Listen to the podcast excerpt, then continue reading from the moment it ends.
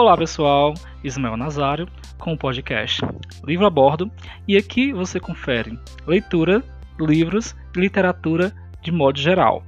Cola na gente e confere este episódio.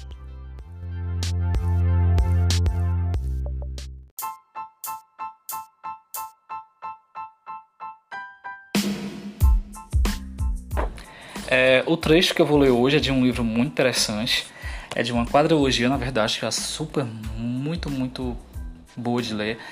As Brumas de Avalon, de Marion Zim Bradley. E o primeiro texto, o primeiro livro é A Senhora da Magia. O, a minha edição é da Imago. E o trecho começa na 16 e vai até a 17. Então, vou começar aqui.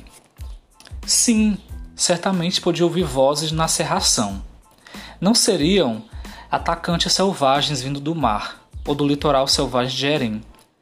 Há muito havia passado a época em que ela se sobressaltava a um som ou a uma sombra estranhos.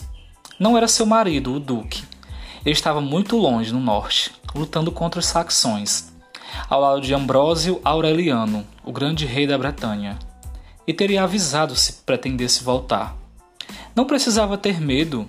Se os cavaleiros fossem hostis, os guardas e soldados do forte situado no ponto em que o promotor é, se ligava à terra, ali colocados pelo Duque Gorlois para proteger sua mulher e filha, os teriam detido. Seria preciso um, um exército para passar por eles. E quem mandaria um exército contra Tintagel? Houve uma época, e Grani lembrava sem amargura, caminhando lentamente para o pátio do castelo, em que ela teria sabido quem se aproximava. Ela lembrava, é, essa lembrança não lhe provocava maior tristeza agora. Desde o nascimento de Morgana, não chorava mais de saudade de casa. Igor Lois era bondoso com ela. Tranquilizara quando tivera medo e ódio a princípio, dando-lhe joias e coisas belas, troféus de guerra, cercara de mulheres que a serviam e tratava sempre como igual, a não ser nos conselhos de guerra.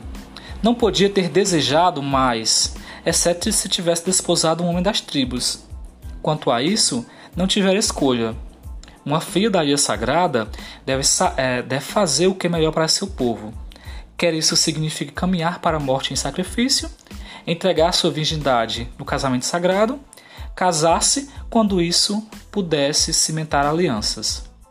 Era o que Igraine havia feito, desposando um duque da Cornualha romanizado cidadão que vivia ao modo romano, embora Roma tivesse deixado toda a Bretanha.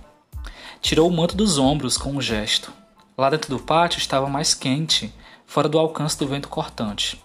E ali, quando a serração rodopiou e esgarçou-se, pairou à sua frente por um momento uma figura vinda da bruma e da névoa. Sua meia-irmã, Viviane, a Senhora do Lago, a Senhora da Ilha Sagrada. Irmã, as palavras tremeram, e Graine sabia que não as havia gritado, mas apenas murmurado, as mãos apertadas contra o peito. E você, realmente? É você realmente que eu vejo aqui? O rosto tinha um ar de censura, e as palavras pareciam desaparecer no som do vento, além das muralhas. Você abandonou a visão, Igraine, de sua livre vontade? Magoada pela injustiça dessas palavras, Igraine respondeu: Foi você quem determinou que eu devia desposar Gorlois. Mas a forma de sua irmã desaparecer nas brumas não estava ali. Jamais estivera. E Grain pestanejou. A rápida aparição se fora. Envolveu-se no manto, pois sentiu frio, muito frio. Sabia que a visão tirara sua força do calor e da vida de seu próprio corpo. Pensou. Não sabia que o ainda podia ver dessa maneira. Tinha certeza de que não podia mais e estremeceu, sabendo que o padre Columba consideraria isso obra do diabo e que deveria confessar-se com ele. É certo que ali, no fim do mundo, os padres eram tolerantes, mas uma visão não declarada em confissão seria sem dúvidas tratada como heresia. Franziu as sobrancelhas. Por que deveria tratar uma visão de sua irmã como obra do diabo? Padre Columba podia dizer o que quisesse, mas talvez o seu Deus fosse mais sábio do que ele. Isso não seria muito difícil, pensou Igraine, reprimindo uma risada. Talvez Padre Columba tivesse se tornado um sacerdote de Cristo, porque nenhum colégio de druidas aceitaram um homem tão estúpido. O Deus dos cristãos é, parecia não importar-se com a inteligência de um padre, desde que esse pudesse engrolar a missa e ler e escrever um pouco. Ela e Graine tinha mais instrução do que o padre Columba e falava melhor o latim quando queria. Não se considerava, porém, instruída. Não tivera força suficiente para penetrar na visão mais profunda da velha religião, ou nos mistérios, além do que era absolutamente necessário a uma filha da ilha sagrada. Mas, embora fosse ignorante, e em qualquer tempo dos mistérios, podia passar entre os bárbaros romanizados como mulher de cultura. Na pequena sala junto ao pátio, onde havia sol nos dias limpos, sua irmã mais nova, Morgause, de 13 anos e florescente, trajando um amplo vestido de casa de lã tingida e um velho e desgrenhado manto por sobre os ombros, fiava descuidosamente com um fuso simples, enrolando o fio desigual num carretel. No chão, junto à lareira, Morgana fazia rolar um carretel velho, como se fosse uma bola, observando as trajetórias caprichosas do cilindro assimétrico pelo chão, enrolando-o para um lado para o outro, com os dedos gorduchos. Será que eu não sei? Será que eu não fiei bastante? queixou-se Morgause. Meus dedos estão doendo, por que tenho de fiar, fiar sempre como se fosse uma criada? Toda dama tem de aprender a fiar, respondeu Igraine, como sabia que devia fazer.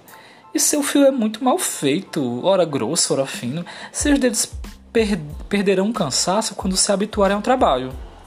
Dedos doloridos são indício de que você tem sido preguiçosa, já que não se acostumaram às suas tarefas. Tomou de Morgause o carretel e o fuso, girando-os rapidamente com grande facilidade. O fio desigual, em suas mãos experientes, adquiriu uma espessura perfeita. Veja, pode-se tecer com este fio sem deixar falhas na lançadeira, e de repente cansou-se de proceder como devia. Mas agora pode deixar de lado o fuso antes de, do fim da tarde. Teremos hóspedes. Morgause olhou para ela. Não ouvi nada, disse, nem chegou cavaleiro algum trazendo mensagem. Isso não me surpreende, respondeu Igraine.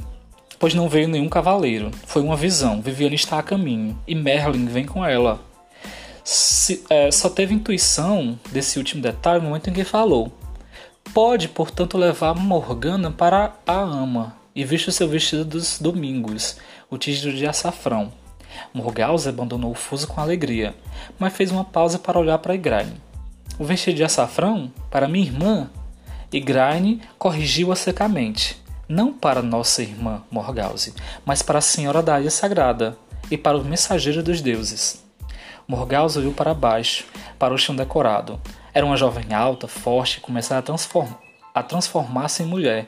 Tinha cabelo abundante e avermelhado como o de Graine, e havia sardas em sua pele, embora ela colocasse cuidadosamente leite batido sobre as manchas, e implorasse à mulher que cuidava das ervas que lhe recomendasse banhos e plantas medicinais para tratá-la. Aos 13 anos, já era tão alta quanto Graine, seria mais alta ainda. Pegou Morgana num gesto sem elegância e levou-a consigo. E Graine gritou-lhe, já à saída: Diga a Ama para vestir a menina com sua roupa de festa. Depois você pode trazê-la aqui para baixo. Viviane ainda não a conhece. Bem, esse é o trecho que um dos trechos que eu mais acho interessantes. Dá para ter esse perceber claramente esse embate entre o cristianismo e o paganismo. E super recomendo essa leitura. Ela é muito, muito, muito interessante. Existe uma literatura abundante sobre o rei Arthur disponível na internet. Eu estou lendo atualmente. É, é, onde está o livro? É, As Crônicas de Arthur. E também é, é, muito interessante, muito, muito, muito interessante. Também tem outra coleção que eu estou lendo.